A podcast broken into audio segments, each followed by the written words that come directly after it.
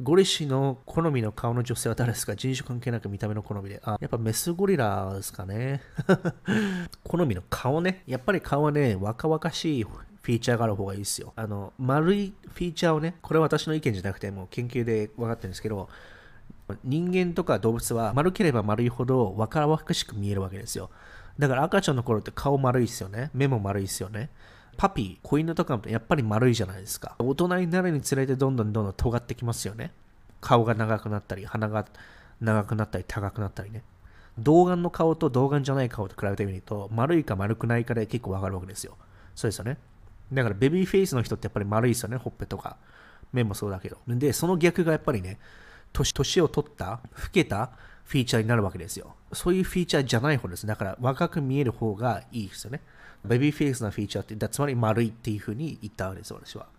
日本人がね、どういうふうに思うかわかんないですけども、あの私は、まあ、個人的にはですよ、いろんな国見て、例えば世界を見たことがない日本人だとさ、ミーハーな感じで、ハリウッド女優美しいとかって思っちゃうのかもしれないですけども、意外にね、行ってみて、いろんな現地見てみると、これはダメだ、あれはいいみたいなね、私は長い顔の女性が好きです。って言ったらまさに私の逆なんですよ。私が、だから好きなのは若々しい。ものすごい言葉を丸めて喋ってるんですよ。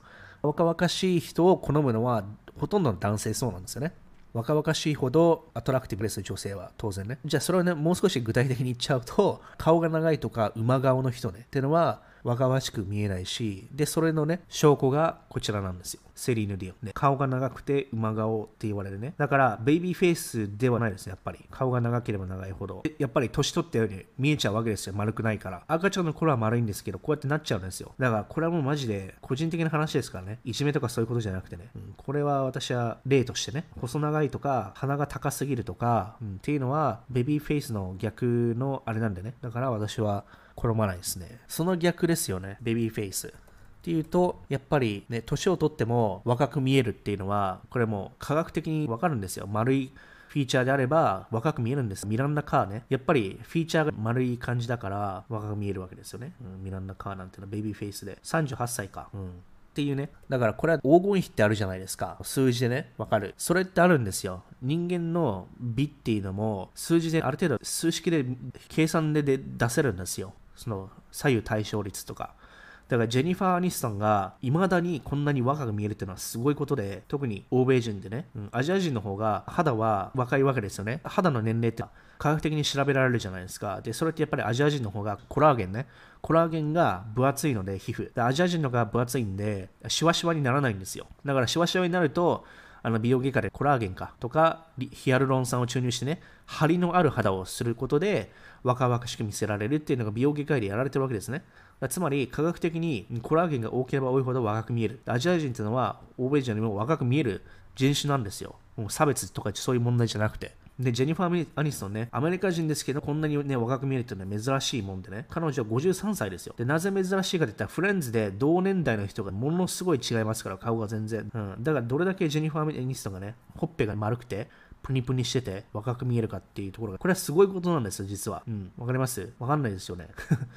だから、世界を見れば見るほど、すべての、ね、アメリカ人がね、美人でねとかっていうそういう風なねハリウッドみたいなそういう妄想が日本人あるのかもわかんないですけどそんなことないですからね金髪だからみんな美人に見えるとかそれもないですし目が青いから、ね、綺麗っていう風に日本人は思っちゃいますよね。髪が金髪で目が青色だと。そうじゃないですから、ポーランドとかね、エストニア行ってみ行ってみれば分かりますよ。大体90%ぐらいの人ね、目青いですから。髪をね、金色になりますから。フィンランドとか、ポーランド行けばね、ロシアもそうですけども。